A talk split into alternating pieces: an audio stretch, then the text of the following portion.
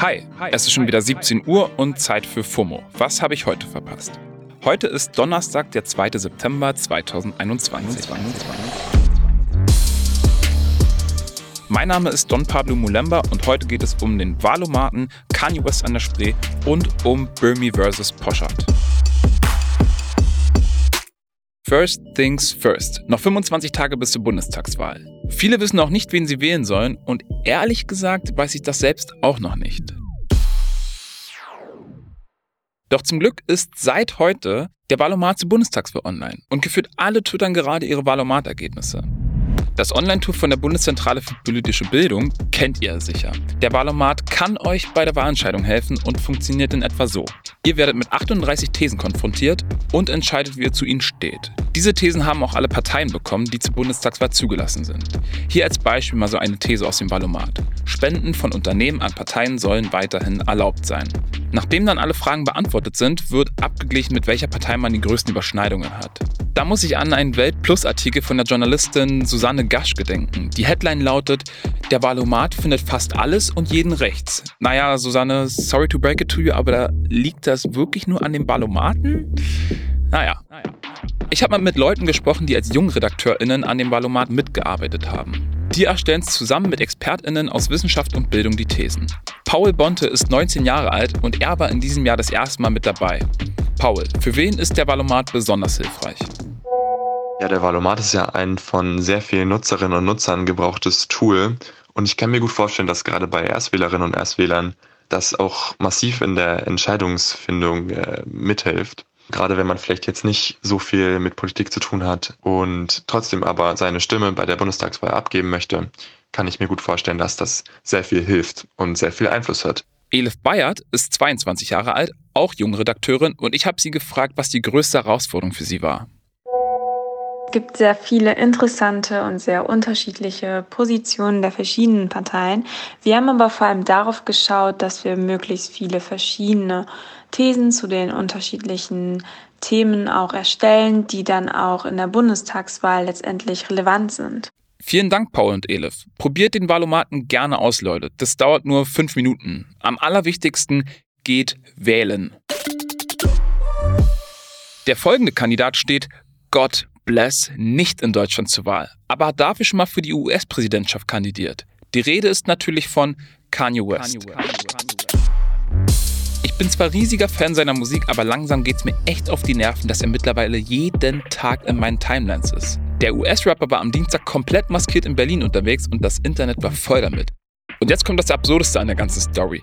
Kanye hat sich von einem Bildfotografen herumchauffieren lassen. Reporter in der Zeitung haben ihn dann den ganzen Tag begleitet und Je hat sogar ein kurzes Exklusivinterview gegeben und einen unveröffentlichten Song vorgespielt. Äh, Neid? Warum bekommt irgendein Bildmitarbeiter die Chance, Kanye zu treffen und ihn in seinem Auto herumchauffieren zu können? Allerdings gab es für mich eine kleine Genugtuung. Auf Twitter ging ein Selfie des Reporters um, der mit Kanye im Auto saß. Der Fotograf hat sich an dem Tag vermutlich gedacht, ach, ich treffe heute einen der größten Künstler, was zieh ich an? Ah ja, mein Kapuzenpulli mit Schlauchschal. Der tut's. Das Selfie wurde vom Twitter-User Kokainbaron auseinandergenommen. Er schrieb, stell dir vor, du triffst Kanye und sitzt in diesem Pullover neben ihm. Das Foto verlinke ich euch natürlich in den Show Notes. Wo wir schon bei unfreiwilligen Parodien sind, das ZDF-Magazin Royal hat sich direkt mit einem Seitenhieb an Weltchefredakteur Ulf Poschardt aus der Sommerpause zurückgemeldet. Und im Internet tobt direkt ein neuer Twitter-Beef zwischen den beiden. Also von vorne. Es geht um einen Kurzclip von Poschardt, den Böhmi als Teaser auf die erste Sendung parodiert hat. Im Originalclip appelliert, ja, bettet Ulf fast darum, dass man das Weltabo bitte nicht kündigen soll. Der kommt halt wirklich, wenn man ein Abo kündigen will. Naja, und der war auf YouTube natürlich schon Anlass für Spott aus der Community. Ulf Poschardt klingt da ungefähr so. Bitte nicht. Bitte nicht. Wir freuen uns über jeden Abonnenten. Wir würden gern wissen, warum Sie an dem Punkt sind, warum Sie sagen, ich würde gern mein Abo kündigen. Böhmermann hat das Ganze dann so parodiert. Bitte nicht. Bitte nicht.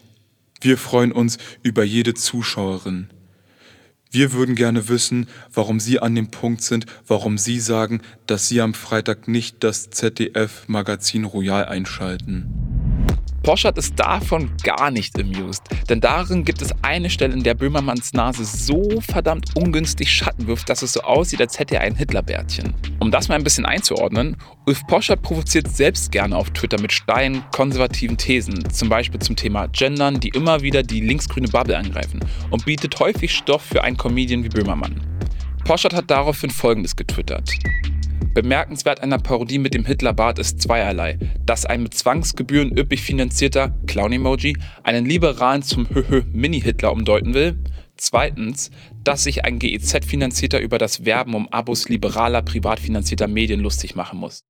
Okay, lass ich jetzt mal so stehen. Ich hätte mich jetzt nicht so aufgeregt wie Ulf, da das Originalvideo meiner Meinung nach ein bisschen peinlicher ist als die Parodie. Ja, ja, ja, ja.